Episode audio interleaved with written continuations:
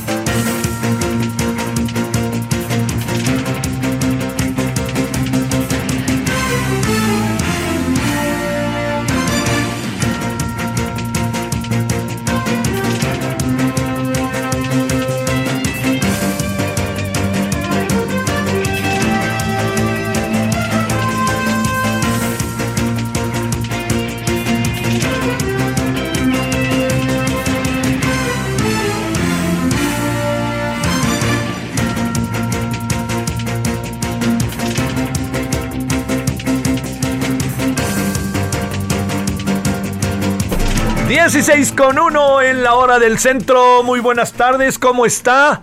Hemos llegado al día viernes. Estamos en el viernes 7 eh, de mayo del el 2021. Bueno, con diversas noticias, ¿eh? Diversas noticias, todas merecen este nuestra atención. Lo que pasa es que, pues bueno, no se puede uno dedicar a todas, pero en algunas nos, nos, nos detenemos, ¿no? Para tratar de tener eh, criterio, para saber qué pasa, para armar un rompecabezas, pues para tener opinión sobre muchas cosas.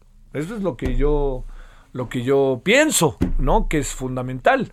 Yo lo que sí creo es que hay asuntos que merecen nuestra atención. Mire, un tema que está ahí todo el tiempo, que va y viene, va y viene, va y viene, va y viene, es la relación del presidente con eh, los medios de comunicación, en las mañaneras, etcétera.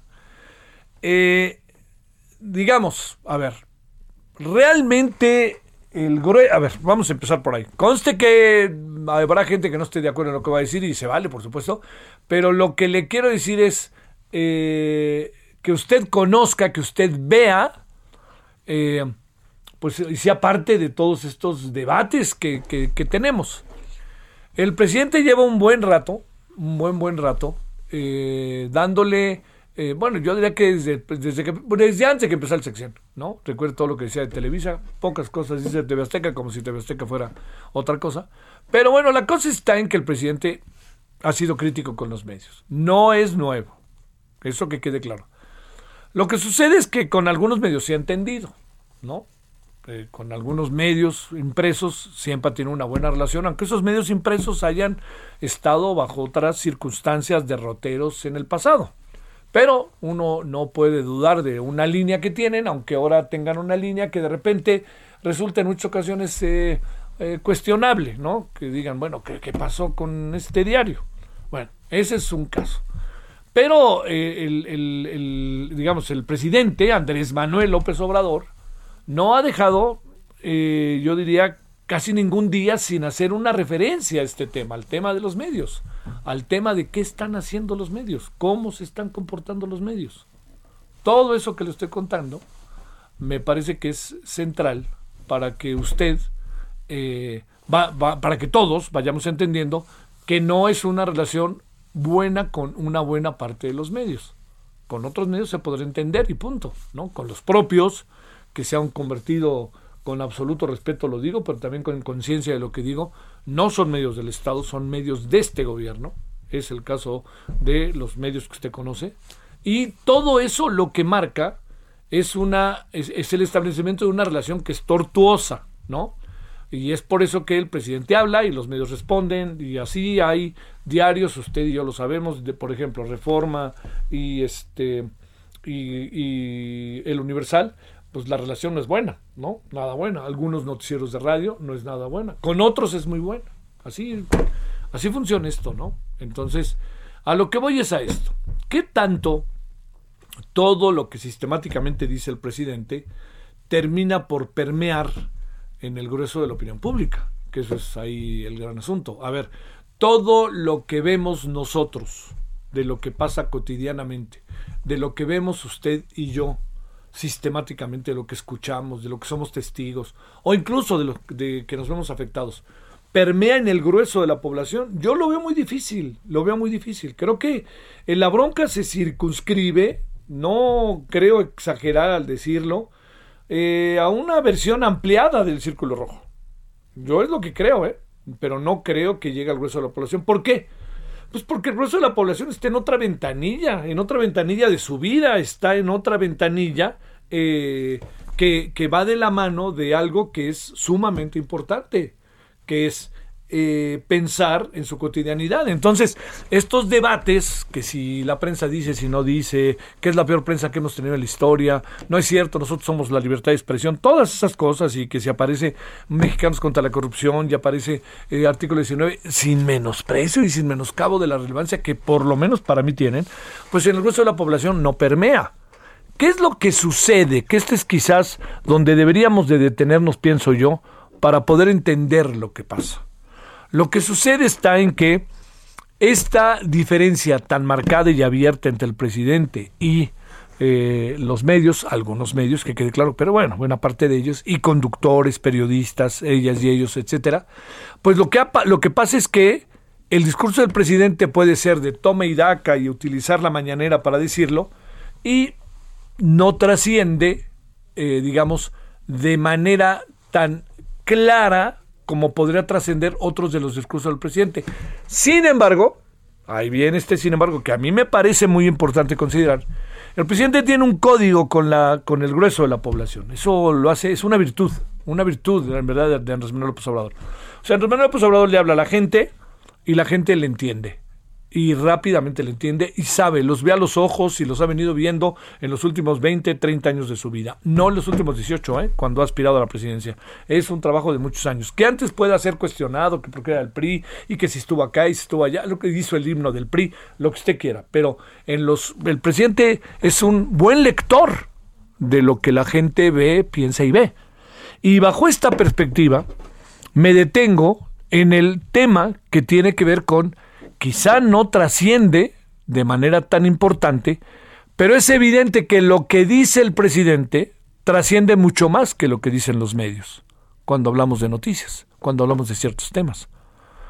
Entonces, ¿qué es lo que sucede? Que si le dice a un periodista algo el presidente, pues a lo mejor la gente no sabe quién es el periodista o si sabe, ya tiene un elemento más para criticarlo, porque el discurso del presidente debido a este código que maneja, a cómo decir las cosas y a lo que él es per se, trasciende y se hace, se, abre de manera exponencial y entra en la cabeza de muchos ciudadanos, aunque los ciudadanos bien a bien no entiendan de qué se trata, porque están, insisto, en otra ventanilla de la vida, la vida cotidiana. Entonces, si el presidente resulta que dice algo, eso que dice el presidente contra un periodista trasciende se vuelve exponencial por ser él quien lo dice, por la forma en que lo dice, ¿no? El periodista puede decir algo, pero el periodista se circunscribe a su medio. Entonces, que fulanito de tal, no quiero decir nombres, ¿no? Pero que fulanito de tal es un tal por cual, fulanito no sé qué, véanlo, es un vendido, etcétera, etcétera. Aquí, como se recibe ese mensaje en el grueso de la población, de lo cual se encarga Morena, se encargan los seguidores, se encargan de todo eso, pues el periodista acaba siendo créame, un, un ser terrible, ¿no? Un ser que incluso a veces en la calle misma se le puede agredir. Entonces, el presidente sabe que tenga razón o no lo que yo supongo que él piensa que tiene la razón, pero si el presidente sabe que lo que él dice trasciende. Punto Lo que él dice trasciende. Punto. Y eso, cuando se trata del asunto con los medios de comunicación, el presidente sabe que lo que diga, más allá de lo que digan los medios, los medios son en el discurso presidencial en muchos casos rebasados. Entonces, dar nombres y apellidos es colocar a los periodistas expuestos ante la gran cantidad de seguidores que creen en el presidente, que creen en su discurso. Y como su discurso está establecido, desarrollado de tal manera que se vuelve un código para la gente, la gente acaba entendiéndolo. Los medios han sido muy atacados. Yo creo que en muchos casos, ni hablar, hay que asumir la autocrítica merecidamente. Pero en muchos otros casos han sido atacados porque han tocado los puntos más sensibles de las clases gobernantes, del sector empresarial, de dirigentes, etcétera. Entonces una manera de desacreditarlos es hablar mal de ellos porque están los medios tocando fibras directas, sensibles de lo que es el trabajo de quienes gobiernan de quienes dirigen empresas, de quienes dirigen medios, de quienes dirigen este eh, sindicatos, de quienes dirigen universidades, de, pues así, ¿no? Es, es la labor de la prensa. Entonces, cuando el presidente dice, este, nunca antes le habían pegado tanto a un presidente, yo, yo no, no estoy seguro, la verdad. Porque así como el presidente tiene a los que no le pegan, de los que le pegan, tiene a muchos que no le pegan y que están con él, ¿no? Mira usted lo que pasa, insisto, con los medios del Estado, que antes incluso los medios del Estado eran críticos con el gobierno. Vea usted al Canal 11. Vea usted el Canal 11 simplemente hace cinco años. Vea lo que pasaba allá adentro. Y era rudísimo. Los noticieros eran muy, etcétera. Hoy tiene otra dinámica. No, ya siquiera algún día lo platicamos, pero tienen otra dinámica. A lo que voy es a esto. El presidente sabe que su discurso trasciende y porque el presidente sabe que su discurso trasciende, ese discurso sabe exactamente hacia dónde dirigirlo, dónde señalarlo y hacia dónde completamente, así le diría, le, completamente sabe dónde, eh, dónde, dónde establecer el uso del lenguaje, los temas y las palabras.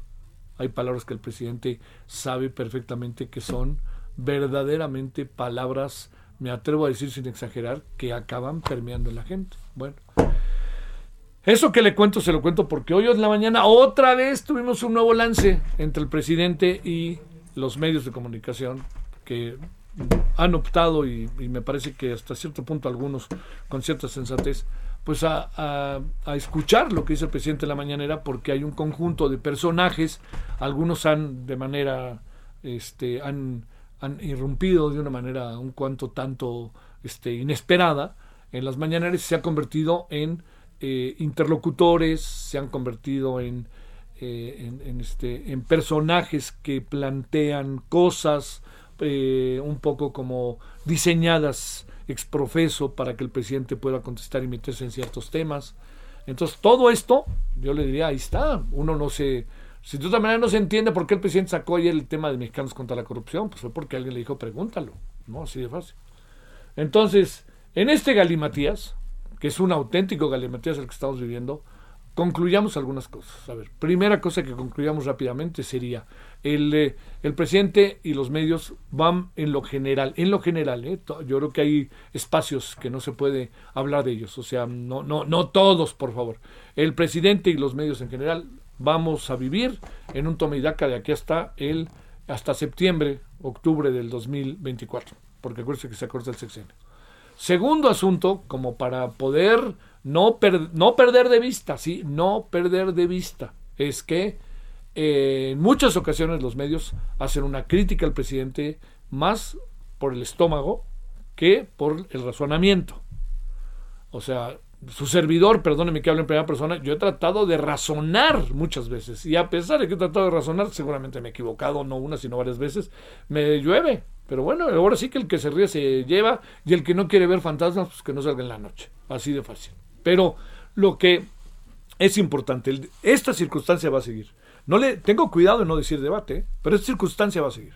Lo segundo que va a seguir y que no podemos perder de vista es que este toma y daca eh, también se intensifica por el proceso electoral. Pero después de las elecciones va a seguir. Tercero, el tema también es que lo que dice el presidente trasciende y trasciende y mucho, porque, insisto, tiene un uso de lenguaje efectivo, conoce el código de la mayoría de la población y aunque la mayoría de la población no le importe lo que pasó hoy en la mañanera, si mencionó a un periodista o a otro, a otro, a otro, a mexicanos contra la corrupción, sí le da una idea, queda en ese imaginario colectivo la idea de que esos son adversarios y como tales son tratados. Y entonces se vuelve el todo o nada, el ustedes conmigo o sin mí.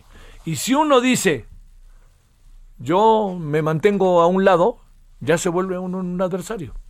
Y eso es lo que, digamos, es lo que vivimos en relación a lo que está pasando con los medios. El presidente sabe muy bien qué decir, sus huestes saben muy bien cómo exponenciar lo que dice el presidente, y muchos personajes, particularmente los medios, quedan expuestos. A veces quedan expuestos merecidamente, pero otras veces yo creo que el presidente ni lee lo que escribieron. Conste, ¿eh? yo sé que lo que estoy diciendo suena fuerte, ni escucharon lo que dijeron, ni las razones que dieron para decir lo que dijeron. Pero yo no creo a diferencia de lo que dice el presidente, no defiendo al gremio, ¿eh? porque el, gremio se defiende solo. Pero yo no creo que el presidente en este momento esté... Eh, yo no creo lo que dice el presidente respecto a que es una de las peores etapas del periodismo. Yo creo que al contrario, es una de las mejores etapas del periodismo, porque estamos en todo, se está viendo todo. ¿Qué es lo que sucede? Que estamos con diferencias abiertas y al estar con diferencias abiertas, pues se suscita todo lo que estamos viviendo cotidianamente, ¿no? Bueno, eso lo digo por lo que. No lo digo solo por lo de hoy en la. Este. No lo digo solo por lo que eh, pasó hoy en la mañana, ¿eh? ¿eh? Es una reflexión que uno trae desde hace tiempo. Esa relación no está bien, está bien con algunos, no con otros, con la gran mayoría no está bien. No le gusta al presidente que le digan cosas. Y bueno, pues este, está en su derecho de que no le gusten, pero nosotros estamos en nuestro derecho de decirlo. Así de fácil, ¿no? Fíjese, algo que, que, a mí me llama la atención para cerrar, nos vamos a ir ya hasta Washington con Lila Beth, este, déjeme plantearle una cosa. A ver, la crítica que se merece el candidato de Va por México en Nuevo León, por parte del presidente, es una crítica que merece otro tipo de canalización. El presidente lleva tres, cuatro días ahí, yo no sé qué está viendo en Nuevo León o qué le preocupa, el único beneficiado es un candidato que es verdaderamente imberbe, ¿no? Samuel, y él va ganando, la otra, la otra candidata se desplomó, la de ellos, pero a lo que voy es, el presidente hace la crítica y señala al señor Adrián al mismo tiempo que eh, viola la ley, ¿eh? O sea, porque pues, este, se supone que es eh, el señor Adrián está haciendo cosas que no debe, ¿no? Viola la ley el señor, pero quien le hace la crítica viola la ley porque estamos en vez de electoral. Por eso le digo, hay otras formas de canalizar el asunto. ¿Por qué? Pues lo debe decir los de Morena, oigan, oigan de Morena ustedes allá, pues están, están derrapados Morena en Nuevo León. Pero a ver, señores, ustedes presenten ante el Instituto a López exactamente lo que pasa. Y él decir, ya Morena está trabajando. Pero esta evidencia es la mejor prueba de que alguien que viola la ley, viola la ley para denunciar al que viola la ley. Y es el presidente, ¿eh? no es cualquier hijo de vecino. Bueno, estas reflexiones que están pasando por ahí y por allá, démosle punto y seguido. Y si le parece, yo le agradezco que nos acompañe como todos los días. Es viernes, viernes 7 de mayo. Y si a usted le parece, vámonos con los asuntos y vámonos con Lila Vez. Solórzano, el referente informativo.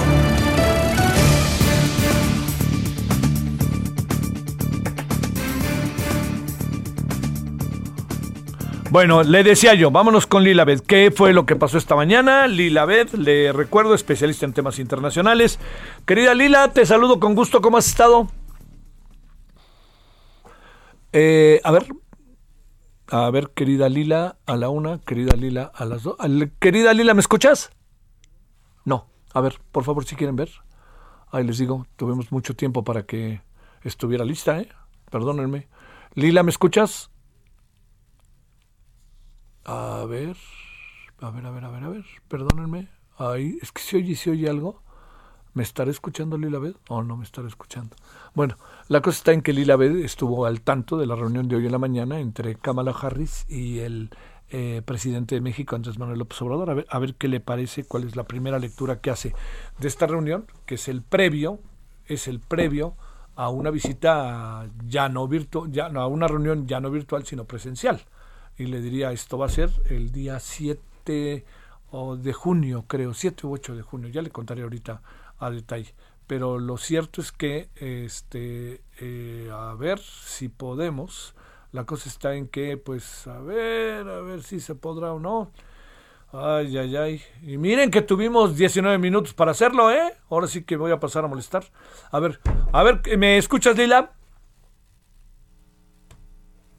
No. A ver, bueno, mire, le cuento en lo que conseguimos a Lila. Eh, 35 personas continúan hospitalizadas tras el colapso de la línea 12 del metro. La mayoría de los pacientes están en el ISTE de Tláhuac. Hasta el momento se han dado 53 altas hospitalarias.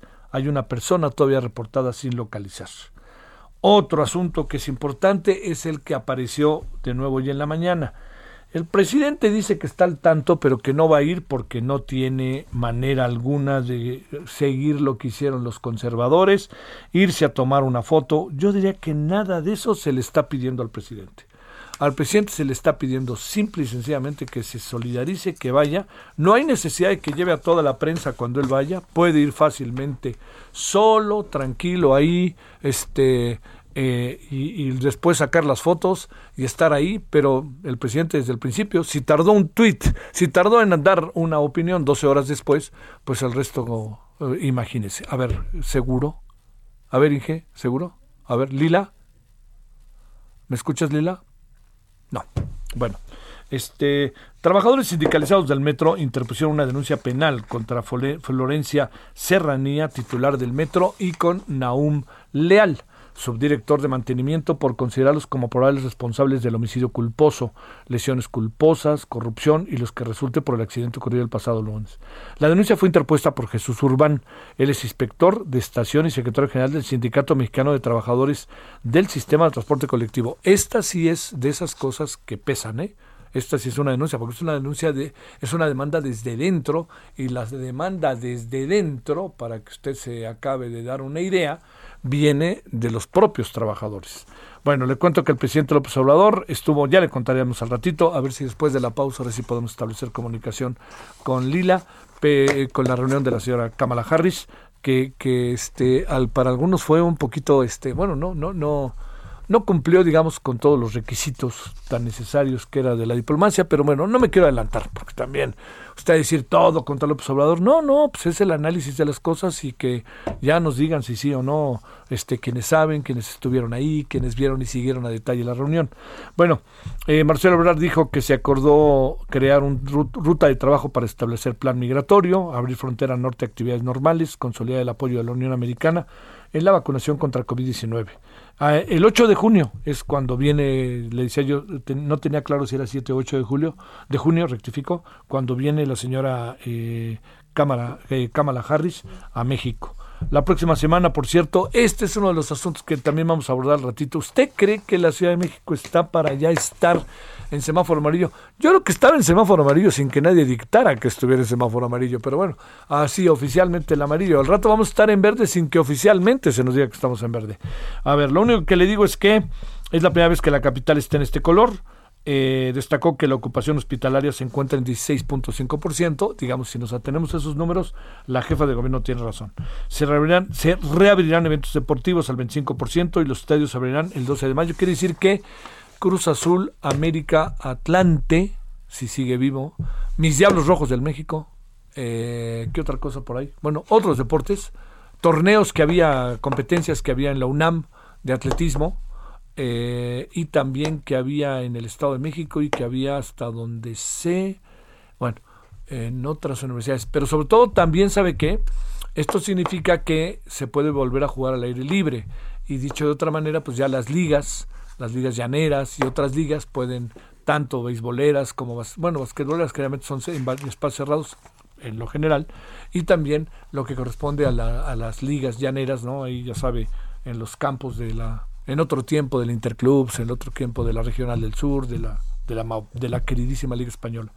Bueno, también le cuento que el Instituto Nacional Electoral descartó que la unidad de fiscalización vaya a proponer el retiro de la candidatura de Mónica Rangel a la gobernatura de San Luis Potosí por Morena. ¿Se acuerda que esto se dijo una y otra vez? Pues eso no va a pasar.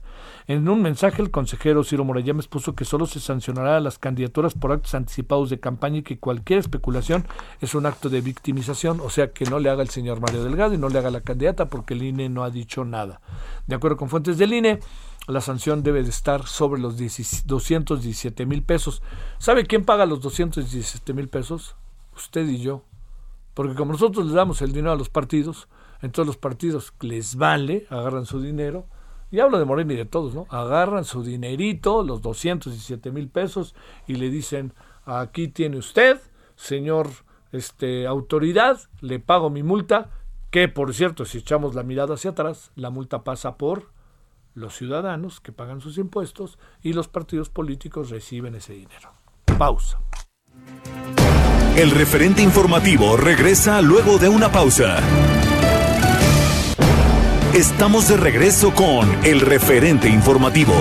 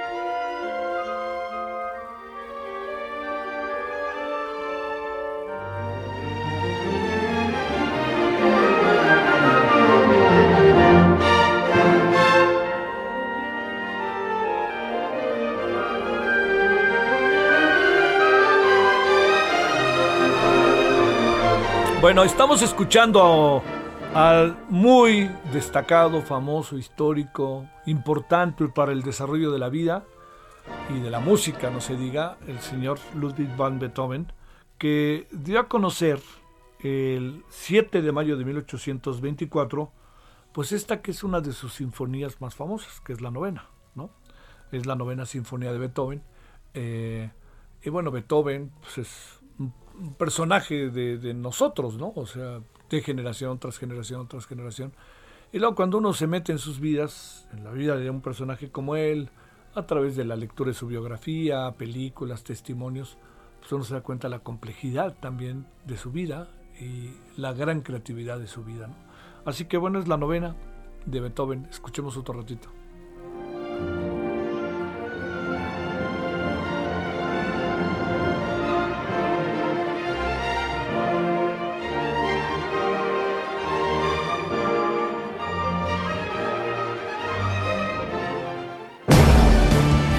Solórzano, el referente informativo.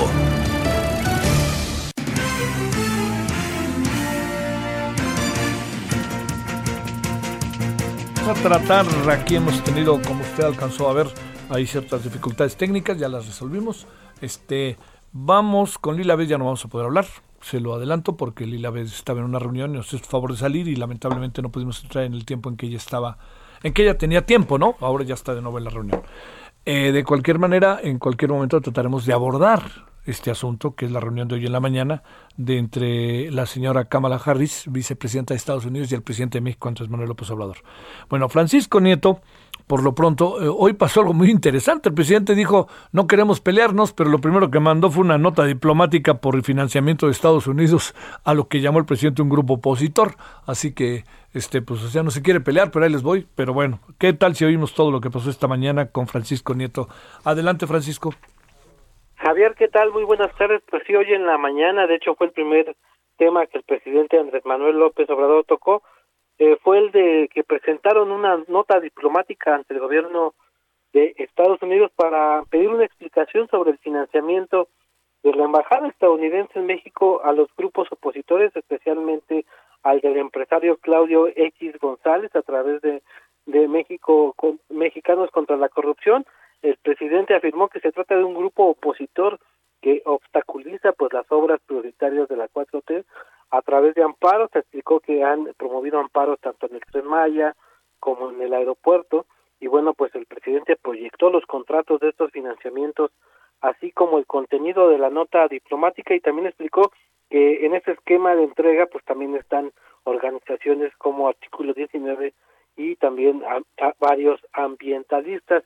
El presidente también, Javier, confirmó que ayer se reunió en privado con el presidente de la Corte, Arturo Saldívar, para hablar sobre el tema de limpiar de corrupción los poderes de la Unión, especialmente el judicial. Explicó que se tratan de encuentros periódicos, pero ayer en este encuentro privado que no se dio a conocer, que no se confirmó, se habló sobre la corrupción en el poder judicial con el propósito de limpiarlo. Insistió en que en que pues los jueces, los magistrados y los ministros, la mayoría de ellos pues son han sido cómplices de la corrupción y es necesario que en este caso pues eh, el ministro Saldívar se quede estos dos años más eh, al frente de la corte pues para que él sea el que encabece esta limpia y también por último Javier el presidente dijo que no acudió al lugar de la tragedia del metro a los hospitales donde están las víctimas, porque pues no se trata de tomarse la foto y reiteró su postura de esperar el dictamen técnico para evitar, evitar linchamientos políticos.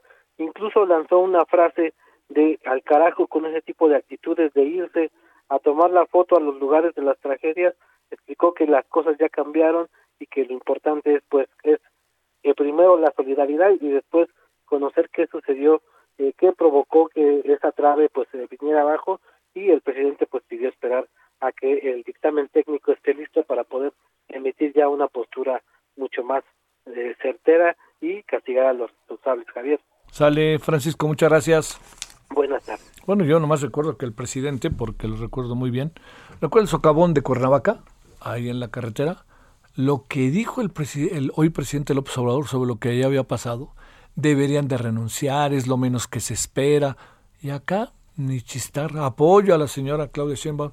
Esta, esta, dualidad de discurso está alcanzando ¿eh? de repente al presidente. Eso no se puede perder de vista. Bueno, vámonos a las 16.37 en la hora del centro. Paris Salazar, ¿dónde andas? Buenas tardes, Javier, amigos, amigas de Heraldo de México. Sí, siguiendo las actividades del canciller Marcelo Ebrard, y es que esta mañana México propuso una reforma integral del Consejo de Seguridad de Naciones Unidas, una reforma que democratice y transparente sus métodos de trabajo para que el organismo juegue un papel más activo en el cumplimiento de sus decisiones. Y es que durante su participación en la reunión del Consejo de Seguridad sobre mantenimiento de la paz y la seguridad internacional, el canciller Marcelo Ebrard exhortó a los 14 miembros restantes a tomar acciones para que el organismo asuma un papel más activo. Y es que, y es que dijo que la pandemia exhibió flancos vulnerables de las organizaciones multilaterales, lo que puede afectar la paz, la seguridad y la estabilidad de los estados, por lo que se requiere una reforma. Dijo que México aboga por una reforma integral del Consejo de Seguridad a fin de hacerlo más transparente y sobre todo más democrático y que rinda mejores cuentas y actualice sus métodos de trabajo. También Marcelo Ebrard Reconoció que la reforma del Consejo de Seguridad llevará tiempo y que no es sencilla, pero que se requieren adaptar modificaciones para adaptarse a la nueva realidad global. También el canciller expuso que la ONU y en particular este Consejo de Seguridad deben abrirse a escuchar las necesidades y las aspiraciones de los pueblos y poner por delante eh, ante a las personas en el centro de todas las acciones y las decisiones. Y también México en este Consejo de Seguridad a través del canciller Marcelo Ebrard dijo, reiteró su postura de que las vacunas eh, contra el COVID-19 sean reconocidas como un bien público global y que las vacunas del COVID deben aplicarse sin exclusiones a todos los países, incluso en aquellos que se encuentran actualmente en conflicto. Esto fue lo que sucedió esta mañana con el canciller Marcelo Ebrard. No, discurso que le viene más que bien después de lo que pasó el lunes en la noche, ¿no, París? Así es, una participación muy activa hoy en el Consejo de Seguridad de otro tema muy distante a lo que sucedió con este accidente en la línea 12 del metro. Porque los lleva de alguna otra manera pues a, a distraer la atención hacia otro lugar, pero yo, yo creo que el tema del metro debe estar ahí un buen, buen rato hasta que tengamos información sin perder de vista. La prioridad son las víctimas y la prioridad son las familiares de los fallecidos. París, gracias. Gracias, buenas tardes, Paris Salazar. Bueno, vámonos a las 16.40 en la hora del centro. Solórzano, el referente informativo.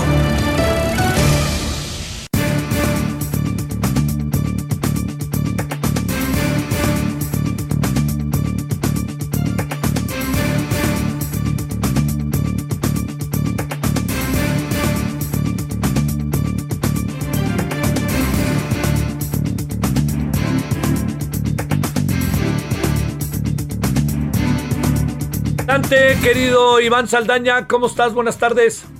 ¿Qué tal, Javier? Amigos del auditorio, buenas tardes. Platicarles que el líder de la bancada de Morena en la Cámara de Senadores, Ricardo Monreal, pues reiteró que urge una reforma electoral porque acusó que los candidatos de su partido y aliados pues han sido eliminados a la mala, citándolo textualmente, por el Instituto Nacional Electoral y por el Tribunal Electoral del Poder Judicial.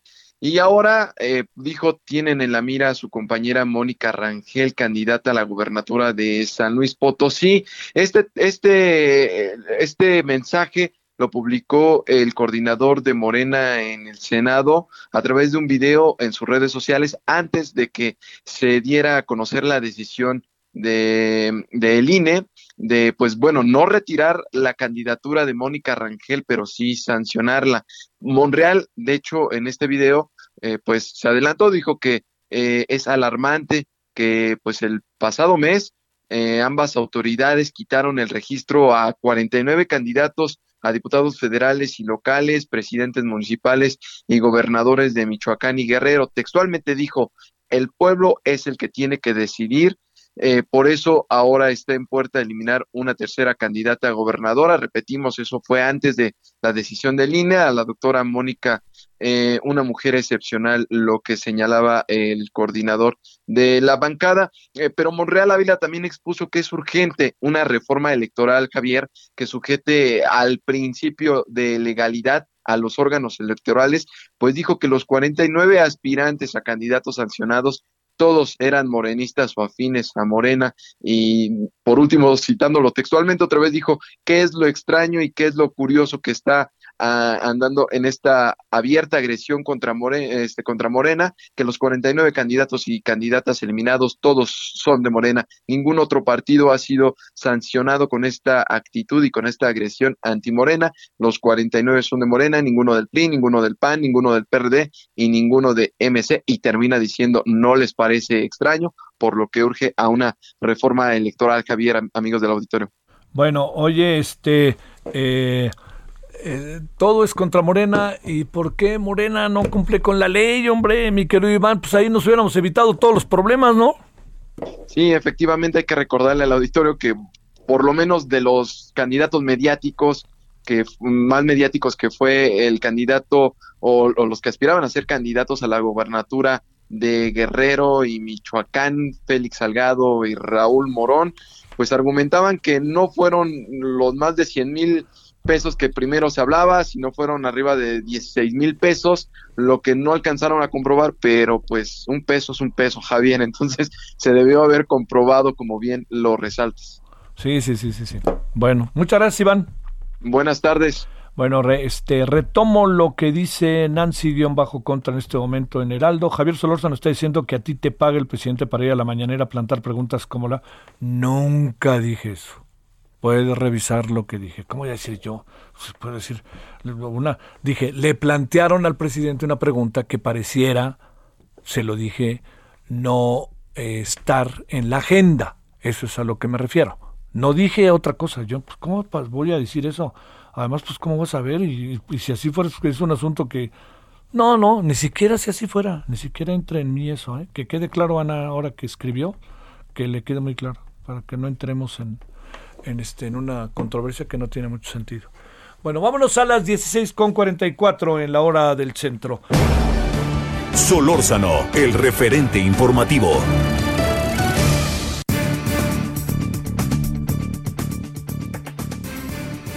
Bueno, vámonos con eh, Jorge Israel Hernández. Él es periodista, maestro en Derechos Humanos por el CIDE, especialista en libertad de expresión.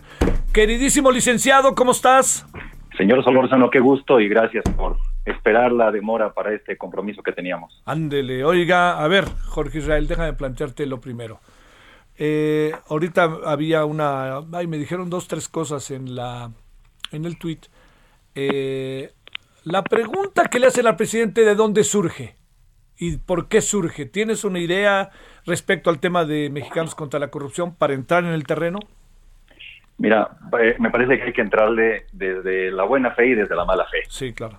Desde la buena fe, supongamos que hay un interés legítimo por conocer lo que sucede en términos de la cooperación internacional o de recursos internacionales que terminan siendo implementados a través de proyectos de sociedad civil en México y me parece muy sano que esto se pregunte, que esto se conozca, pero en todo caso habría que preguntárselo a quienes ejecutan y a quienes generan estos recursos.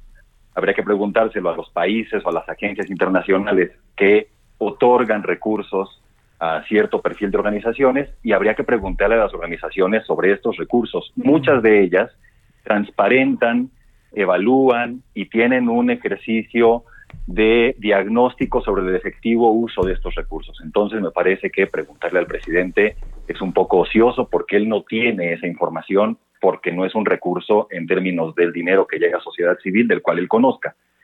Bien podrían preguntar al presidente sobre recursos de cooperación internacional para el desarrollo que otorgan otros países, evidentemente Estados Unidos, que sí son ejecutados por el Estado mexicano, esto es, por el gobierno que encabeza el presidente de la República.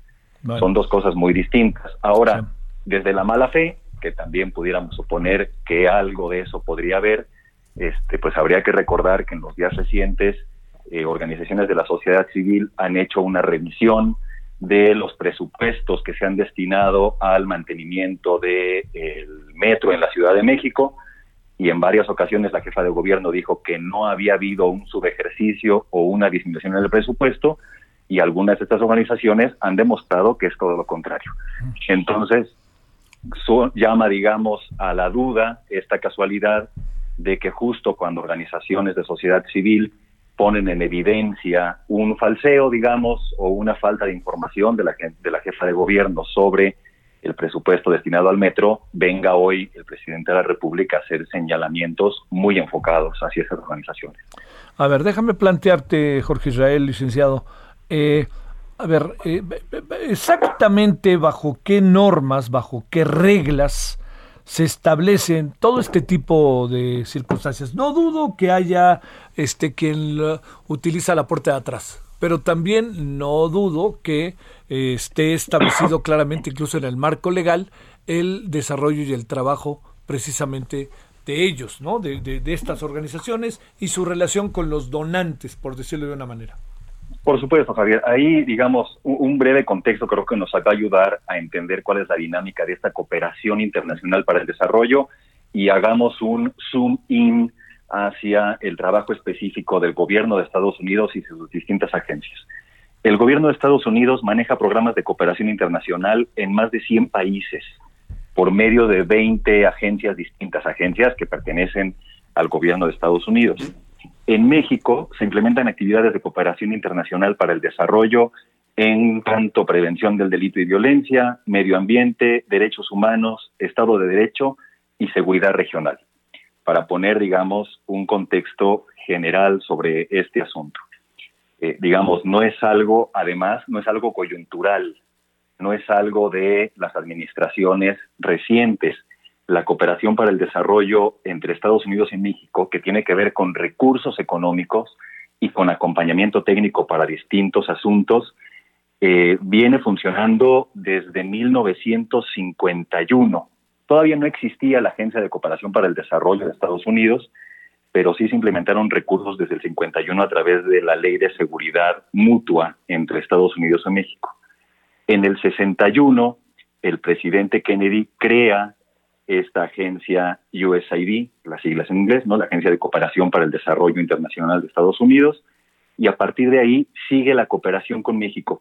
Hubo un momento en donde no se alinearon las agendas en términos técnicos entre el 65 y fines de los 70, pero a partir de finales de los 70 y principios de los 80 se reactivó esta cooperación a través de USAID, al grado de, por ejemplo, en los sismos del 85, la visita de la primera dama Nancy Reagan estuvo acompañada por la directora en ese momento de la agencia USAID. Y así podemos seguir hasta 1900, hasta finales de los 90, principios de los, de los 2000, en donde se genera el Plan Mérida, impulsado por el presidente Bush, en donde se destinan una serie de recursos no menores al desarrollo en materia de Estado de Derecho y un fuerte impulso a cuestiones vinculadas con seguridad. Entonces, eh, el llamado o la petición de información o la consulta que hace el presidente de la República al gobierno de Estados Unidos sobre estos fondos, eh, me parece que es un poco ociosa o estéril porque el gobierno de México sabe perfectamente cuál es la cantidad de fondos que se destinan desde las distintas agencias del gobierno de Estados Unidos, particularmente USAID, al Estado mexicano.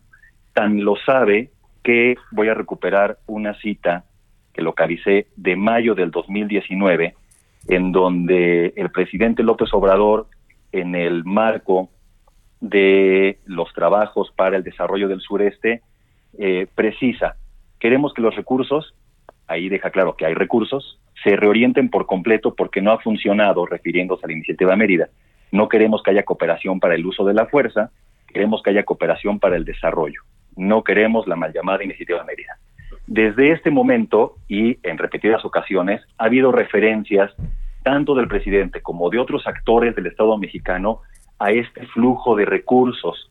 Hace algunas semanas incluso el subsecretario Encinas posteó en su cuenta de Twitter una imagen eh, agradeciendo a la cuenta de Twitter de USAID la cooperación que daba el Estado mexicano, en, que daba Estados Unidos al Estado mexicano para acompañar los esfuerzos en materia de derechos humanos.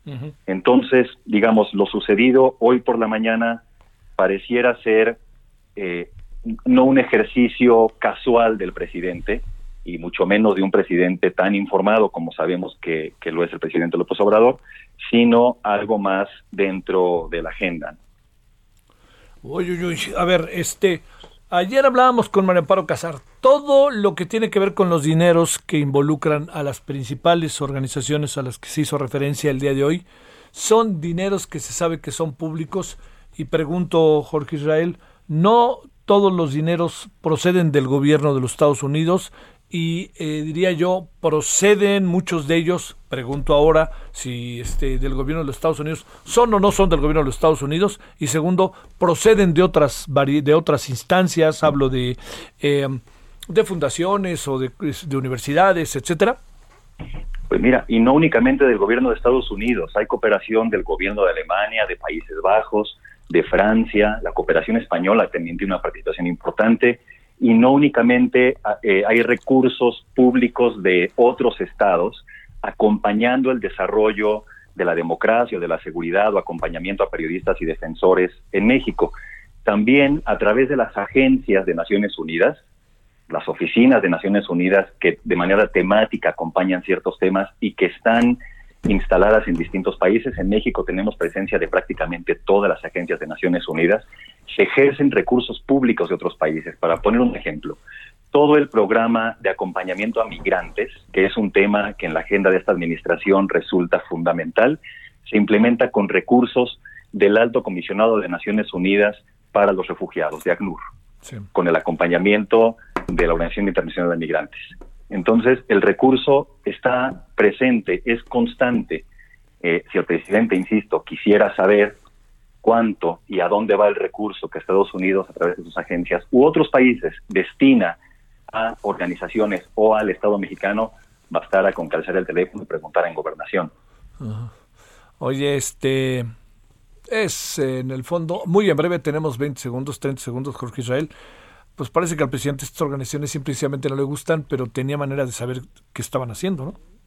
Mira, tan tenía manera de saber que lo estaban haciendo que el martes 11 de mayo, eso es antier, digamos esta misma semana, hace unos días, la Secretaría de Relaciones Exteriores realizó un ciclo de conversatorios titulado El financiamiento de los cooperantes internacionales en México a los actores del territorio y oportunidades, en donde estuvo el director de la misión de USAID, un ministro consejero de la cooperación de la delegación de la Unión Europea en México y la cooperación española.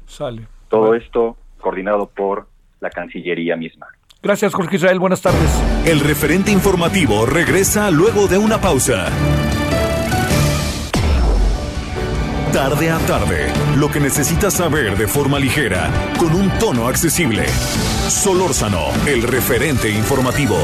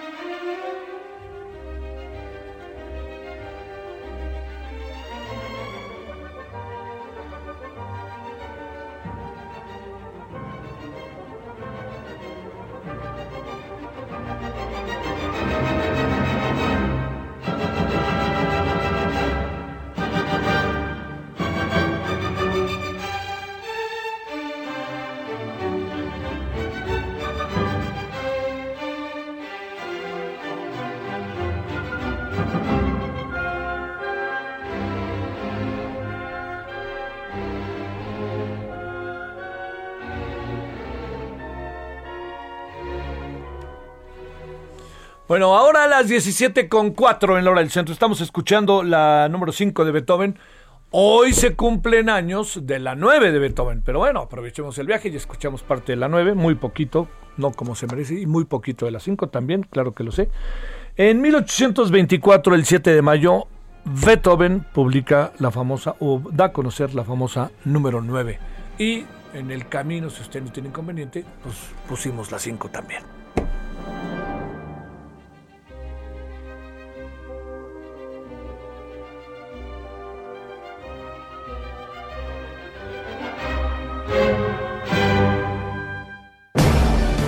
Solórzano, el referente informativo.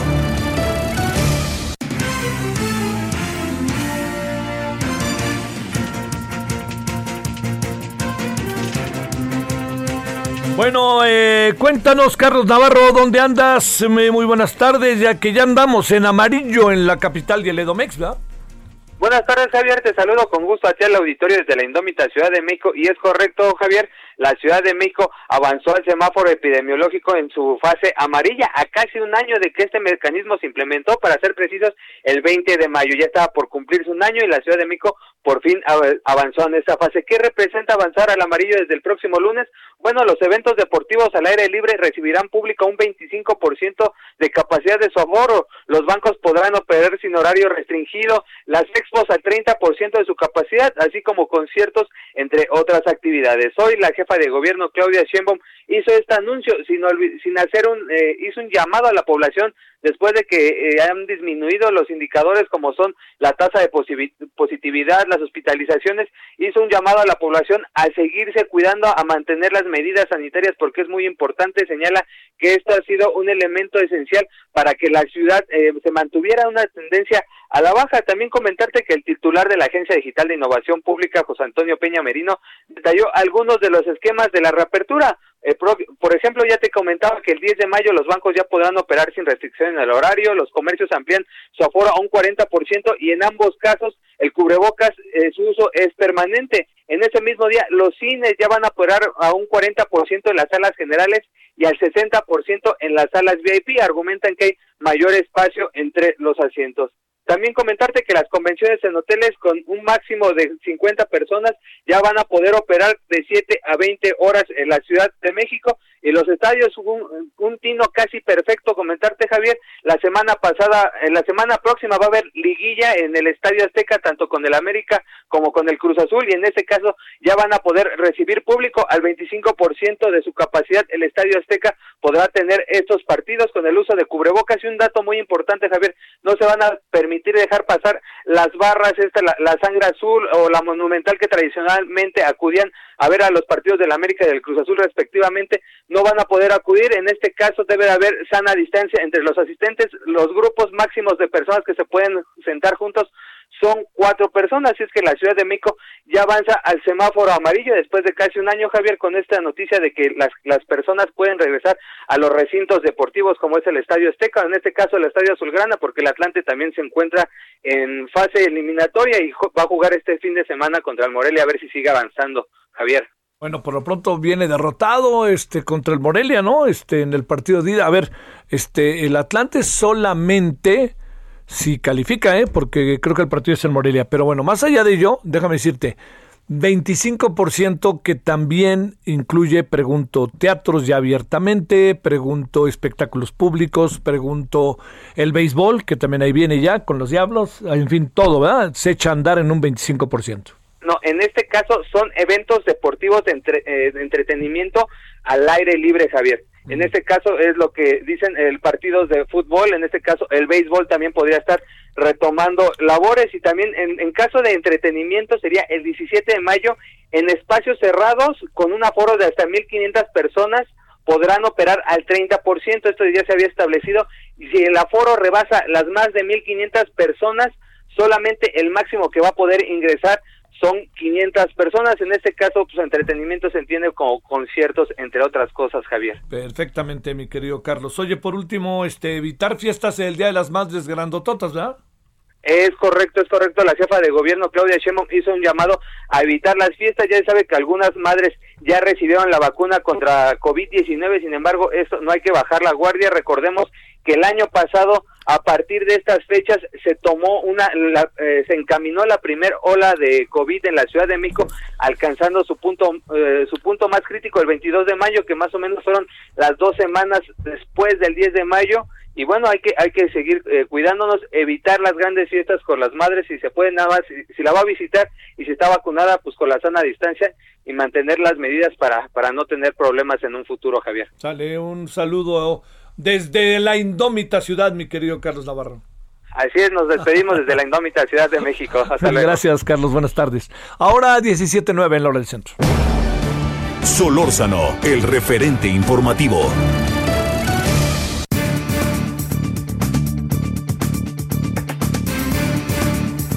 Eh, antes de seguir eh, con eh, nuestra siguiente conversación, WhatsApp da marcha atrás, no elimina la cuenta, su cuenta, si no acepta nuevos términos. Pues era de esperarse, ¿eh? O sea que no se preocupe si usted no da su cuenta, no se, dicho de otra manera, no se elimina la cuenta si usted no acepta los nuevos términos. Simplemente sigue como va y ni se detenga y ni se preocupe.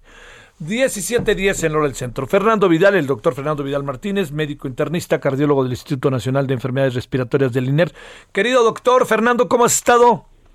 Muy bien, Javier, aquí en este viernes y con toda esta noticia de los cambios de semáforo y con toda esta apertura que obviamente viene a dar un toque especial a todo esto, acercándose el 10 de mayo y que obviamente, como bien comentaba nuestro reportero, pues la situación importante hace un año donde hubo un repunte importante por ahí de 22, 23 de mayo. Yo creo que interesante todo lo que se acaba de comentar y pues en espera a ver de lo que va a suceder en los días siguientes. A tus órdenes, Javier. A ver, inevitablemente te pregunto tú que estás en la primera línea, aunque han dicho ya es igual, todos están, este, igual todos los médicos están metidos en un lío cotidiano porque pues tratan con personas, pacientes que no pueden saber si tienen o no tienen coronavirus. La pregunta, Fernando, es, eh, ¿eres de la idea que es una... Yo creo que estábamos en amarillo sin estarlo, esa es mi impresión, Fernando, pero ¿tienes la idea de que lo mejor es ponernos en amarillo en este momento o cómo ves?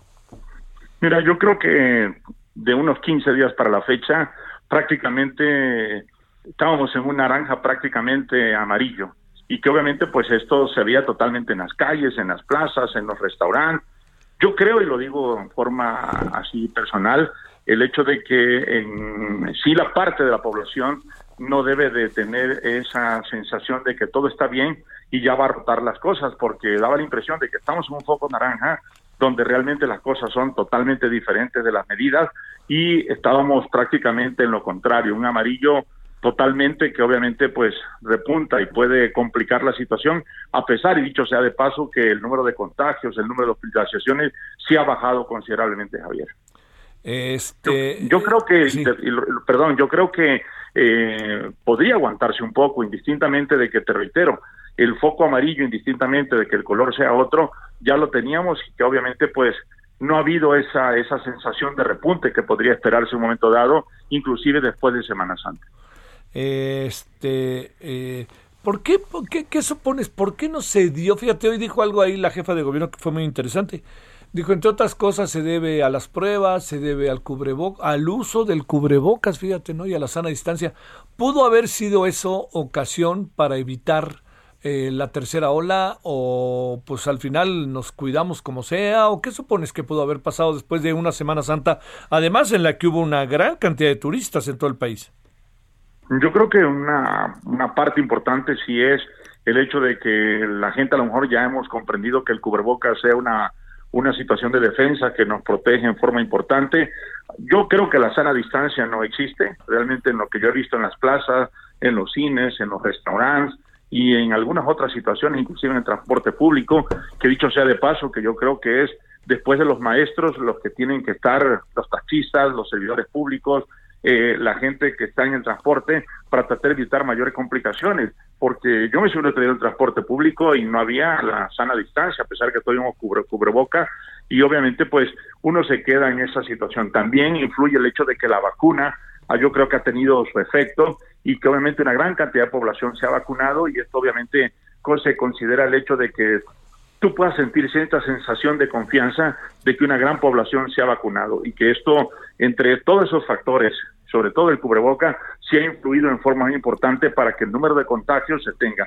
Y obviamente las pruebas siguen haciéndose y que esto obviamente agradecer que la gente también tiene que comprender que cuando hay alguna gente a su alrededor con, con COVID, acuda a hacerse las pruebas y esto obviamente da una oportunidad de una estadística totalmente ya más confiable, Javier. Oye, este, eh, bueno, pero como sea, eh, ya la gente regresa a los estadios, regresa a muchas cosas, aunque sea en un 25%. Ahora, lo que es muy importante, ¿no, Fernando? Es ser muy acucioso en todas estas medidas que se están tomando ahora. A ver, eh, déjame, este, déjame plantearte otra cosa. ¿Cómo, cómo ves el flujo de las vacunas? Que sigue el presidente dando unos datos que parecieran muy difíciles de poder, objetivos que parecieran muy difíciles de poder cumplir. Yo creo que la parte de la vacuna sí está en esa, en esa fluidez eh, que se puede considerar si nos vemos, en, nos comparamos con otros países en un momento dado, aunque reitero, estamos en México y debemos preocuparnos en este momento por México. No quiere decir que no tengamos una visión mundial de lo que está sucediendo, pero yo creo que sí hay que ser muy realista en el sentido de que eh, eh, se tiene un freno un poquito, no como al principio que se llegaban y hasta avisaban y eran parte de la noticia, llegaron tantos miles de vacunas ya a este país, se está vacunando más con fluidez, es más, hay mucha gente que uno que uno le llama y dice me voy a ir a vacunar a Estados Unidos porque tengo la oportunidad, en fin, muchas cosas al respecto. Y yo creo que sí la parte de la estadística con respecto a la gente que se está vacunando ahora entre los 50 y los 60, sí yo creo que ha sido un poco más lento como al principio, pero creo que va a haber esa fluidez que se tiene para tratar de, que la cuestión de la vacunación sea una situación bastante importante y podamos lograr una meta ya dentro de poco que realmente nos dé esa cierta sensación de protección que nos hace sentir el hecho que te ciertas vacunados. Te lo puedo decir en forma personal, yo que enfrento el COVID día a día, me siento con esa sensación de seguridad de haberme vacunado. Yo creo que eso le va a pasar a la población en general, pero eso sí, no debemos de confiarnos porque, reitero, no sabemos cuál va a ser la situación en un momento dado con respecto al contagio. No el hecho que te vacunen ahorita, mañana ya debes estar en una reunión del 10 de mayo o en un estadio, porque no sabes perfectamente cómo anda la cantidad de anticuerpos que no se dispara luego luego de la vacuna. A ver, la otra cosa es que hoy se dijo allá en Estados Unidos eh, de estas informaciones que uno ya no sabe si tomar en cuenta o no, doctor, puedes entender, pero ahí estaba y proliferó, me llegó incluso a mis mails, etcétera que, las, que no necesariamente la vacuna tiene gran utilidad entre las personas que ya tuvieron coronavirus. ¿Eso es cierto o es una broma o qué es eso? Es algo bastante interesante porque mm, volvemos a recordar que este virus es un virus que tiene cierta, eh, ciertas características y que obviamente la respuesta inmune de, de, cada persona influye en, el, en la situación clínica de la enfermedad y en la respuesta que puede tener a la cantidad de anticuerpos en un momento dado que se tiene. Recordar que la vacuna es generar defensas, anticuerpos, para protegerte contra algo. Si tú ya lo tienes, obviamente pues la cantidad de anticuerpos que estás produciendo durante los siguientes meses te protegerá. Y la gente se pregunta, bueno, si yo me vacuno, voy a duplicar mi nuevo anticuerpo, me va a durar el mismo tiempo, me tengo que revacunar los seis meses, hay algo que va a ser totalmente diferente. Yo creo que hay alguna situación que sí tiene que ser, eh, no en forma, eh, como tú lo dices, de, creer o no creer, sino ser tácitamente verdadero para poder determinar que la, gente no se vaya a confiar en ese aspecto si ya tuvo el COVID. Yo creo que si en México había una gran cantidad de gente con COVID, tiene que vacunarse en un momento dado en el tiempo que la OMS determinó para tratar de mejorar esa cantidad de anticuerpos y evitar sobre todo mayor número de contagios. Y hay que recordar que aunque muy, muy levemente se dice, hay algunas cepas ya en este país que pueden ser diferentes y donde la vacuna no es totalmente, eh, te protege. Yo creo que todo eso es algo que verdaderamente sí tiene que ser eh, dicho con claridad para tratar de evitar un estado de confusión en la población. Mm. Oye, eh, pero digamos, lo que hay que hacer es hay que vacunarse aunque me haya dado coronavirus, mientras una cosa u otra, ¿no? Claro, yo, yo estoy totalmente de acuerdo contigo. Uno tiene que vacunarse si tuviste COVID. No el hecho de, de, de, haberlo tenido, pues obviamente te, te protege al 100% y que obviamente el hecho de vacunarte te, te da una adicción más, no solamente mental, sino también eh, orgánica, el hecho de decir, me dio COVID, tengo anticuerpos, ya me vacuné, es más, en el, en el hospital se tienen algunos protocolos de ese tipo y hay gente que verdaderamente es totalmente enérgico. ¿Qué quiere decir? No hace tanto anticuerpos después del COVID. O sea, ¿qué quiere decir? Que hay gente que no sabemos que le dio COVID, que tanta respuesta innata de su inmunidad puede haber formado anticuerpos, porque hay gente que les dio COVID y a las dos semanas, tres semanas, los protocolos que se tienen están totalmente alérgicos, sin anticuerpos. Entonces, si te dio COVID, vacúnate.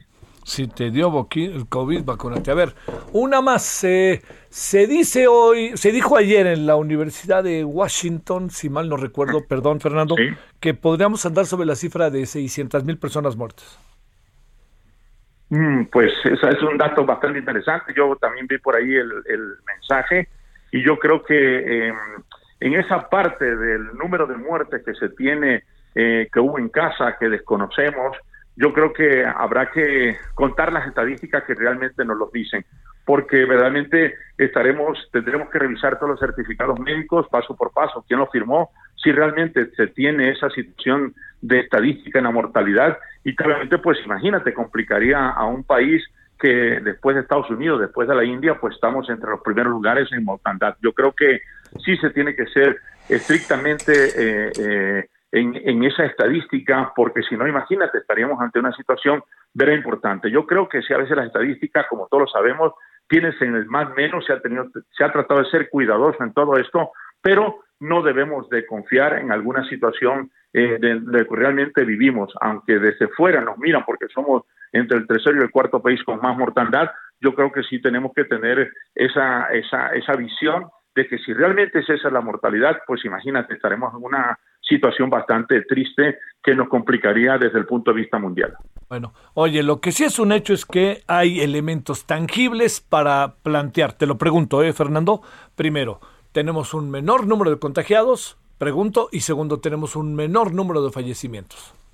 Eso es un hecho, Javier. Yo creo que eso es una situación importante, lo vemos yo, voy a dar el referente que es el instituto, donde la capacidad ha disminuido, hay camas, sin habiendo insumos, se esperaba la oleada, no lo hubo, y sí estamos por decir, vamos a llamar como al 50% lo que era en la verdadera pandemia, y que obviamente muchas de las instituciones COVID están también en esa situación. No hay que no decirlo, se está recibiendo más gente joven, se está recibiendo gente que se complica muy rápidamente, hay que estar pendiente que no vaya a ser una condenada nueva cepa y que esto obviamente no, nos venga a sorprender en un momento dado, pero de que si el número de contagios está bajando y el número de mortandad se tiene, es un hecho. Ya las cosas han cambiado totalmente y yo creo que por eso la expectativa para la Ciudad de México de cambiar de semáforo.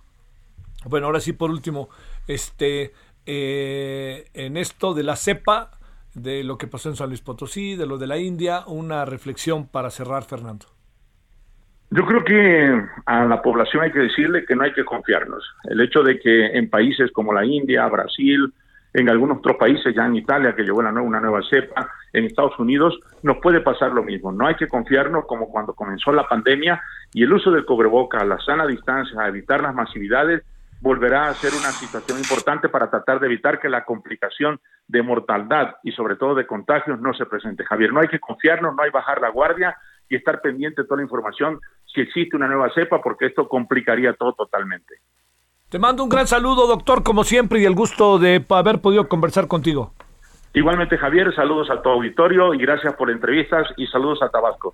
Gracias, muchas gracias, saludos allá, hasta, hasta el maravilloso Tabasco y este hasta la capital, particularmente Villahermosa, donde por allá, este, espéreme, espéreme, por ahí yo tenía información de que llegábamos por allá, se me perdió ahorita la, la frecuencia.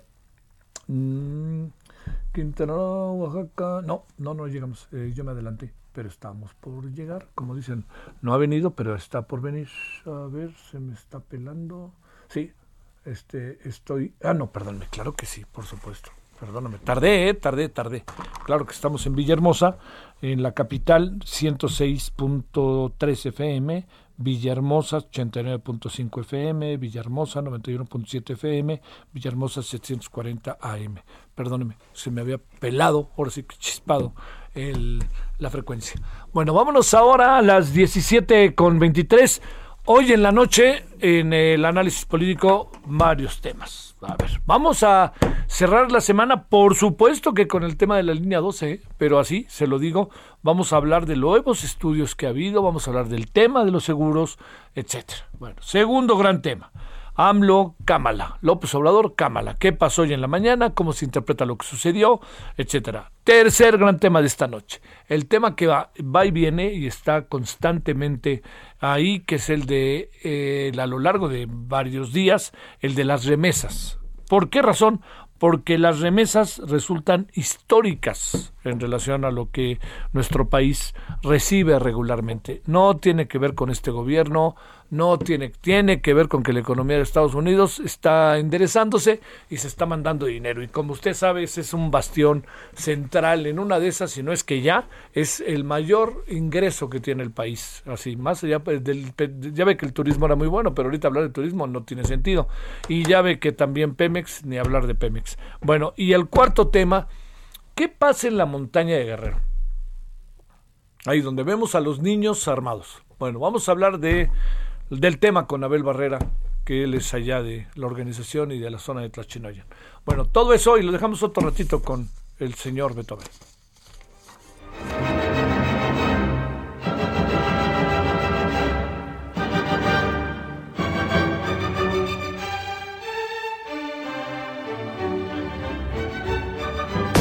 El referente informativo regresa luego de una pausa. Estamos de regreso con el referente informativo.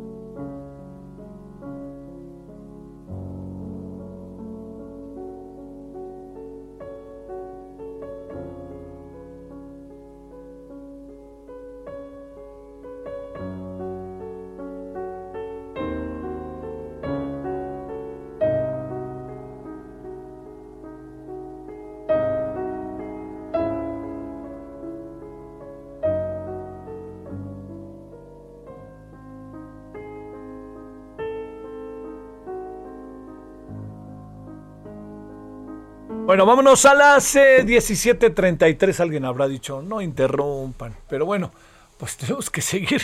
Pero todo esto se debe que estamos recordando hoy a Beethoven, porque, eh, como diría el maravilloso Javier Platas, ¿qué programa tiene Javier Platas los martes de 8 a 9? ¿O de 8? Sí, de 8 a 9 en, este, en el IMER, allí en Opus 94.5. Se llama la otra versión. ¿Sabe qué es lo que hace Javier? Que además es un especialista en el tema. ¿eh? Lo digo para los que los digo, me habla, perdón, sé que un comercial para otra estación está rudo, pero bueno, es de Limer, etcétera. es Blanca, no se enoje, no se nos enoje Blanca. Este, eh, lo que hace es colocar conciertos que duran, ¿qué será? 12, 15 minutos, con diferentes orquestas. Y entonces, en la misma, el mismo concierto con diferentes orquestas. Entonces, él lo que hace es primero pone al público a que opine, pero él le dice a uno, mire, a ver, este concierto, por ejemplo, si estuviéramos escuchando esta versión de la sonata para piano número 14, dice, a ver, esta la está tocando fulano de tal, esta perenganito, esta, esta, esta, así. A ver, vamos a poner el, este, el Guapango Moncayo. Esta es la orquesta con Carlos eh, eh, Mérida, esta es la orquesta de Alondra de la Parra, esta es este, la orquesta de Berlín, etc. Entonces es muy interesante porque uno entiende y lo goza. Además, si quiere volver a escuchar, escuchar muy buenos conciertos, pues uno aprende hasta de ello, ¿no? Bueno, esto se lo digo porque eh, me acordé de él, que tiene esta preciosa este, cosa llamada ni más ni menos que la otra versión. Bueno, 1734 estamos con Beethoven porque hoy, precisamente, pero en 1824, dio a conocer la famosa novena sinfonía. Entonces, hemos recordado Beethoven, primero pusimos la novena sinfonía y hemos seguido así a lo largo de la tarde. 1735 el hora del centro.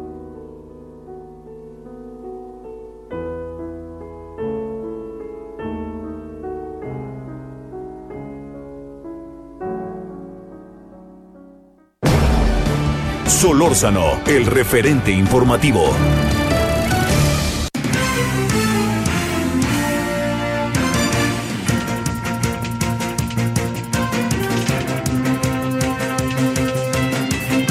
Bueno, vámonos contigo, Silvia Mejía, vámonos contigo hasta Tamaulipas. ¿Cómo has estado, Silvia? Muy buenas tardes, muy bien, un gusto saludarle y por sobre todo a todos los que nos escuchan. Y pues estamos aquí viviendo unos pequeños eh, problemas debido a que desde hace dos días los habitantes de la zona sur de Tamaulipas pues están acudiendo a hacer compras de pánico de agua purificada. Esta es la situación que se está registrando aquí en la zona sur de Tamaulipas. Y bueno, esto se debe a que eh, el sistema lagunario del Chairel, del cual se abastece eh, Tampico, Madero y Altamira, tiene niveles muy bajos de agua, ya que no ha llovido eh, y de este vaso lacustre, bueno, pues eh, eh, se abastece la zona sur de, agua potable. Esto ha aunado a ello, bueno, pues se está registrando otro problema debido a que se rompió un dique, el dique del estero El Camalote, e ingresó agua salada precisamente al sistema lagunario de agua dulce, lo cual pues también ha generado este problema de que eh, se está ingresando agua del, de mar al vaso lacustre. Esto ha hecho, bueno, pues que eh, muchos habitantes de la zona sur de Tamaulipas estén ahora eh, pues duplicando el consumo de, de agua de agua purificada y esto ha originado desde hace dos días pues esta situación de compra de pánico de esta agua para los alimentos, eh, para darle a las mascotas, incluso pues para bañarse. Esa es la situación que se está registrando aquí en la zona sur de Tamaulipas. Cabe señalar que, bueno, pues es la Comisión Nacional del Agua la que no ha destinado los recursos para la construcción del el dique El Camalote. Es un problema añejo, ya tiene más de 30 años y bueno, pues en este punto, en este momento debido a la situación de la sequía, eh, se ha originado este grave problema que está afectando aquí a los habitantes de la zona sur de Tamaulipas. Oye, este, además eh, el clima no nos ayuda, ¿no? Querida Silvia, de estar haciendo un calorón de aquellos, ¿no? Así es, eh, han alcanzado, se han alcanzado temperaturas de hasta 36 grados centígrados con una sensación térmica que en días pasados superó los 41 grados. No ha llovido a pesar de que en los últimos días el pronóstico marcaba lluvias debido a la entrada del Frente Frío número 55 de la temporada. Sin embargo, en esta parte de la zona sur nos quedamos esperándolas y lo cierto es que el nivel del sistema lagunario es muy bajo eh, y nosotros los habitantes de aquí sí percibimos eh, el agua salada, el agua que sale de la llave está salada, sabe a agua de mar, eh, eso es la, la realidad. Ajá. Oye, a ver, déjame plantearte a sabiendas de lo delicado que es el asunto. ¿Qué zona está padeciendo el tema del agua? Porque, híjole, no, agreguemos esta otra bronca que nos acompaña constantemente, este Silvia, que es el tema de la sequía, ¿no? Así es. Eh, ahorita son Tampico, Made, Tampico y Madero los más afectados. Eh, Altamira también, en el caso del municipio de Altamira, bueno, pues es una zona industrial, aquí hay 22 industrias, de las cuales pues necesitan gran cantidad de, de agua potable para sus eh, procesos. Entonces sí, la situación eh, está crítica, es necesario que llueva y es necesario que se realicen estas obras, este es un punto importante, que se realicen estas obras del dique El Camalote, ya que eso impediría, bueno, pues eh, que se fugara el agua dulce cuando llueve para que estuviera almacenada y en casos como este evitar que ingrese el agua de mar porque bueno está más bajo el nivel está más alto el nivel de agua de mar y eso hace que esté ingresando Híjole, híjole, híjole. Bueno, oye, y Tampico, bueno, tiene mar y es muy padre, pero es agua de sal, no nos ayuda mucho que digamos, ¿eh? Así es, este, esa es la, la, situación que estamos viviendo. El agua de nuestras llaves, eh, más que nada en los municipios de Tampico Madero, está saliendo salada. Entonces, pues los ciudadanos eh, son compras de pánico porque eh, muchos de, han duplicado su compra normal de, agua de botellón y eso ha hecho lo que ustedes eh, pues ya se ha dado a conocer que de hace dos días hay enormes filas en las empresas purificadoras. Algunas cabe señalar que sí han tenido que eh, cerrar al menos por algunos días ya que al estar el agua salada se han dañado sus filtros y esto ha hecho que, eh, bueno, pues cierran por algunos días, sin embargo, la mayoría de las plantas está trabajando normalmente y la sobredemanda ha hecho pues que se acabe el agua por algunas horas.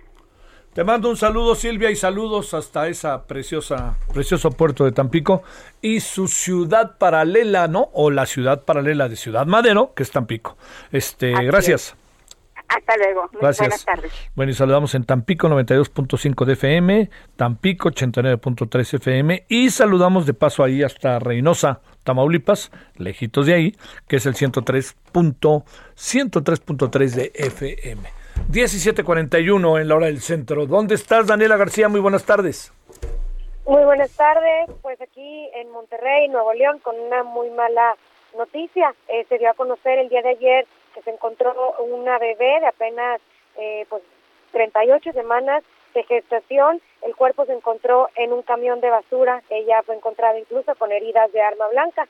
La Agencia Estatal de Investigaciones eh, dio a conocer que fue ayer por la tarde cuando se realizó este hallazgo en un camión de basura en la colonia Cumbres al poniente de la ciudad de Monterrey. Después de que se encontrara el cuerpo de esta pequeña, el reporte fue hecho a la central de radio de la Agencia Estatal de Investigaciones, donde se hizo el conocimiento de la autoridad del hallazgo de lo que originalmente se reportó como un feto en el interior de un camión recolector de basura. Posteriormente, pues se informó que el cuerpo más bien era de una bebé de apenas 38 semanas de gestación, es decir, que sí llegó a término y que presentaba heridas producidas por arma blanca, por lo que se abrió esta carpeta de investigación con perspectiva de género. También se practicó el pericial de autopsia, donde se determinó que la causa de la muerte fue por lesiones intratorácidas e intraabdominales secundarias por heridas punzocortantes.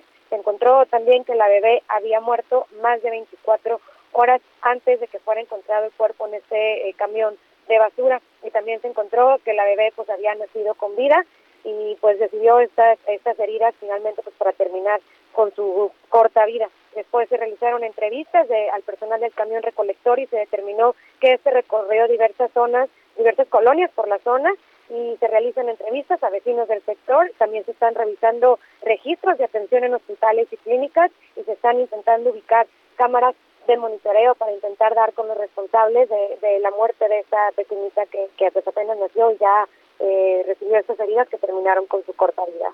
No, no, no, pues ahí sí te vas de espalda, mi querida Daniela. Te importa poco quién gana las elecciones con una cosa de estas, ¿no? Una historia muy, muy, muy lamentable que se da pues en medio, obviamente, del marco de las campañas electorales, donde recordamos que no no es la única historia el tema político lo que tenemos aquí en Nuevo León. Sí, sí, sí. Bueno, te mando un gran saludo, Daniela. Sí, sí, sí. No. Y sigue, por cierto, con ventaja aquel, ¿verdad? El señor Samuel. Eh, la encuesta que hay diferentes encuestas que lo marcan, recordemos que la del Heraldo Media Group le da una ventaja de cuatro puntos por menos de cuatro puntos porcentuales a Adrián de la Garza, sin embargo sí vemos otras encuestas que le dan ventaja al candidato de Movimiento Ciudadano Samuel García. Oye, lo que sí queda como, como, como entonces es que le va a costar a Clara Luz reponerse si nos atenemos a los números, ¿verdad? Es muy complicado ver que se levanten con los otros dos candidatos, Clara Luz Flores y Fernando Larrazábal del PAC. Sí, es un asunto de dos, esa es la impresión que hay. Se han, se han cerrado las campañas, así es. Sí, sale. Saludos, Daniel. Con mucho calor en Monterrey, ¿verdad? Bastantísimo, bastantísimo calor. El fin de semana se pronostica más fuerte, así que pues, eh, pues recomendaciones para todos los, los regiomontanos que se cuiden y que se hidraten muy bien. Oye, te salió lo regio ahorita, bastantísimo nos dijiste. Gracias, Daniela. Estaremos muy pendientes. Muy buenas tardes. Adiós, Daniela García. Saludos hasta Monterrey. 17:44 en hora del centro Tlaxcala. Jorge Sánchez, cuéntanos, Jorge, ¿qué pasa por allá? ¿Qué tal, Javier? Muy buenas tardes a ti y a todo el auditorio. Pues una lamentable noticia porque un consejero electoral municipal aquí en Tlaxcala fue hallado este jueves sin vida y con signos de violencia en el municipio de Ixtacuistla de Mariano Matamoros. Se trata de Abraham Sánchez Cuello, de 33 años de edad, quien fue reportado como desaparecido desde el pasado miércoles después de su jornada laboral en el Consejo Electoral Municipal de Nanacamilpa de Mariano Arista. Sin embargo, fue hasta el día de ayer, jueves, cuando las autoridades estatales reportaron el hallazgo sin vida de una persona con rasgos compatibles con las características reportadas por familiares de la víctima.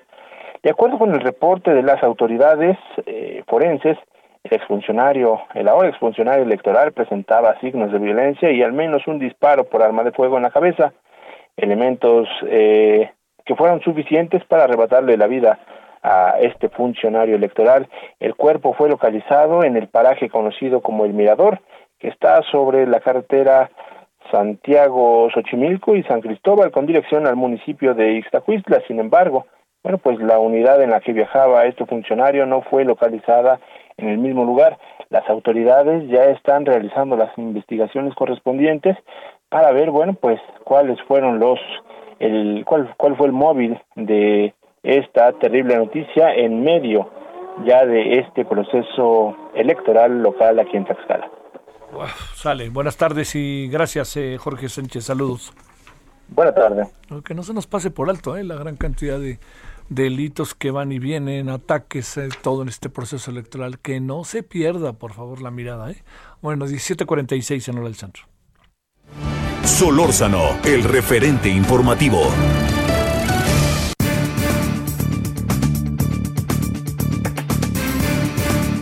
Fluvio Ruiz Alarcón, analista del sector petrolero. Querido Fluvio, ¿cómo has estado? Buenas tardes. Muy buenas tardes, mi queridísimo Javier. Pues ya mejor, ya terminó esta bastante olvidable temporada, mano. Ya. Este, tú sigues adelante, bastante, ¿verdad? Mañana, oye, de rebote, pero ahí seguimos. Sí, fue buen cierre, buen cierre, lo digo con lealtad, mi querido Javier. ¿eh? Oye, este, a ver, te planteo. No iban a hablar hoy de petróleo el presidente y la señora Cámara, pero como luego dicen los alumnos de la UAM, más sin embargo, te pregunto, este, eh, cada vez hay más peticiones del sector petrolero estadounidense al presidente Biden para poner ahí en la mesa las violaciones que México está llevando a efecto dentro del marco del TME, que es correcto. ¿Qué pasa? ¿Cómo vemos esto?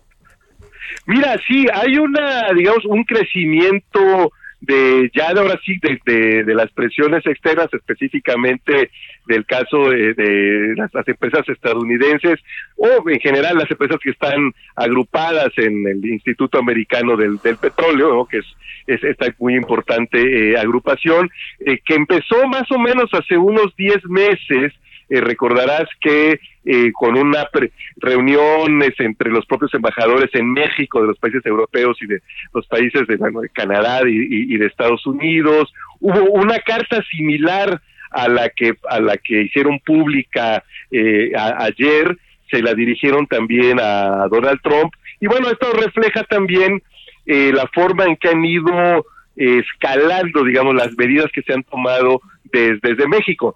Eh, originalmente eran acuerdos administrativos y que al ser declarados inconstitucionales, al ir las eh, diversos operadores ganando eh, amparos, pues se decidió escalar ahora hacia eh, reformas eh, legales, ¿no? Que desde, y lo hemos platicado antes, querido Javier, a mi juicio son reformas legales a las que les ha faltado este, los cambios constitucionales respectivos, ¿no? Independientemente del juicio de valor que se pueda hacer sobre ellas, lo cierto es que eh, sí dan pie para pensar que van eh, en contra de la constitución vigente, no no de la constitución del 17 o la de eh, la época de López Mateos, no, sino de la constitución que en materia energética está vigente a partir de 2013. Ahora hay que decir algo que me parece ha pasado un poco desapercibido y es que la relación de la API, de este Instituto del Petróleo de Estados Unidos, no es la mejor con el presidente Biden, ¿no? A partir de que el presidente Biden llegó y de entrada suspendió el gasoducto de Keystone que llevaría eh, eh, petróleo crudo pesado desde Alberta hasta Estados Unidos. Y después, sobre todo diría yo, cuando el presidente Biden declaró una moratoria de, eh, de tres meses para la, los, los permisos de exploración y de perforación, así como una revisión integral del plan quinquenal de, licitaciones, ¿no? Esto ha desatado un pleito legal al interior de Estados Unidos, del que aquí en México se, se ha hablado poco, pero te comento, hay eh, diversos legisladores eh, eh, y en una cuestión bipartidista, ¿no? No, no solamente la, la oposición republicana, sino también demócratas de estados petroleros que están buscando revertir por la vía de reformas legales estas decisiones del, del presidente Biden, que claramente está marcando el rumbo, ¿no? La, la, orientación de su política energética en favor de las energías renovables, ¿no? Pero recordemos que en Estados Unidos pues, el federalismo es muy fuerte, ¿no? Entonces, eh, simplemente esa moratoria que hizo el presidente Biden para perforar y para explorar en las zonas federales, eh, a diferencia de nuestro país, estamos hablando de cuestiones distintas, ¿no? Por ejemplo, en, Estados Unidos, los primeros, creo que 10 millas, eh, eh, quizás me equivoque un poco en el, en el número preciso, pero creo que son 10 millas de la playa hacia el mar se consideran territorio de los estados, ¿no? A diferencia de nuestro país, donde, pues desde la playa donde tomamos cocos con ginebra, ya es territorio federal, ¿no? Entonces, eh, este tipo de cosas están ahorita dirimiéndose eh, son iniciativas de ley que, como te digo, son eh, bipartidistas y podrían eh, minar un poco la, la política favorable de Biden a las energías renovables. Entonces, todo para decirte, mi, querido Javier, que esta relación no es la mejor y que quizás eso en este momento atempere un poco el activismo, aunque del gobierno de Joe Biden frente al del presidente López Obrador, aunque al final del día pues son intereses estadounidenses que pues me imagino eh, eh, tendrán que ser defendidos por su gobierno. Oye, pero lo que sí te digo para cerrar, Fluvio, eh, estamos ante un, un asunto en la que no hay acuerdos y en la que se nos puede venir un tema de carácter legal encima. ¿Cómo le va a decir a sus propios paisanos petroleros el señor Biden que que mejor atemperen los ánimos cuando los están en algún sentido pasándole por encima con teniendo el TEMEC como reglamento.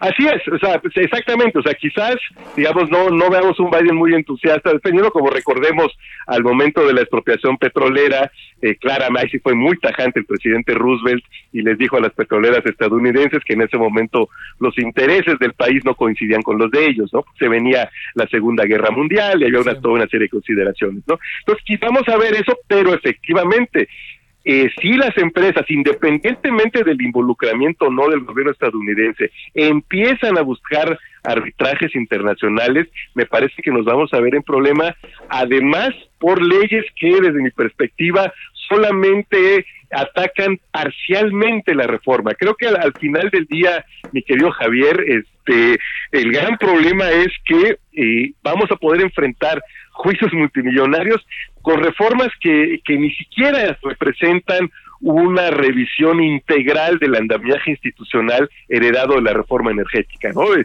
eh, recordemos, la expresión petrolera pues no fue gratis, ¿no? Nos la terminamos de pagar en la década de los 50, pero sin duda, eh, pero coincidamos, pues valió la pena, ¿no? Eh, el esfuerzo económico que se hizo para indemnizar a las petroleras frente a lo que le dio, le ha dado petróleos mexicanos a lo largo de más de 80 años a este país.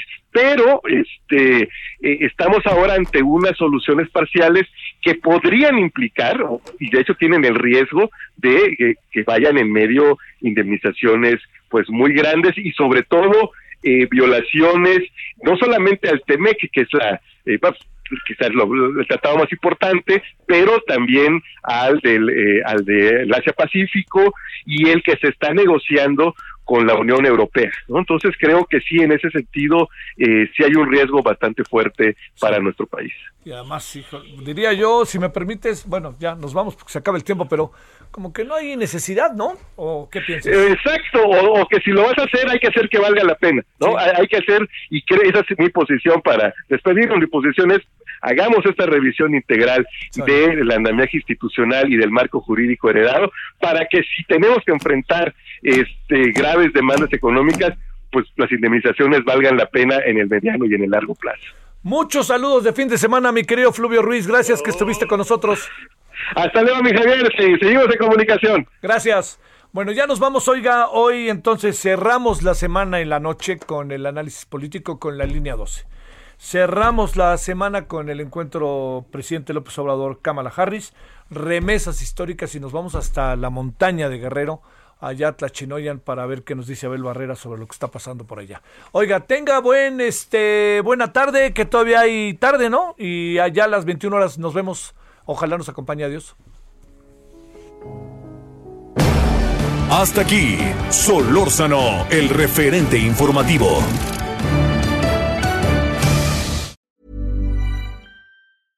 Even when we're on a budget, we still deserve nice things. Quince is a place to scoop up stunning high-end goods for 50 to 80% less than similar brands. They have buttery soft cashmere sweaters starting at $50, luxurious Italian leather bags, and so much more. Plus, Quince only works with factories that use safe, ethical, and responsible manufacturing. Get the high-end goods you'll love without the high price tag with Quince.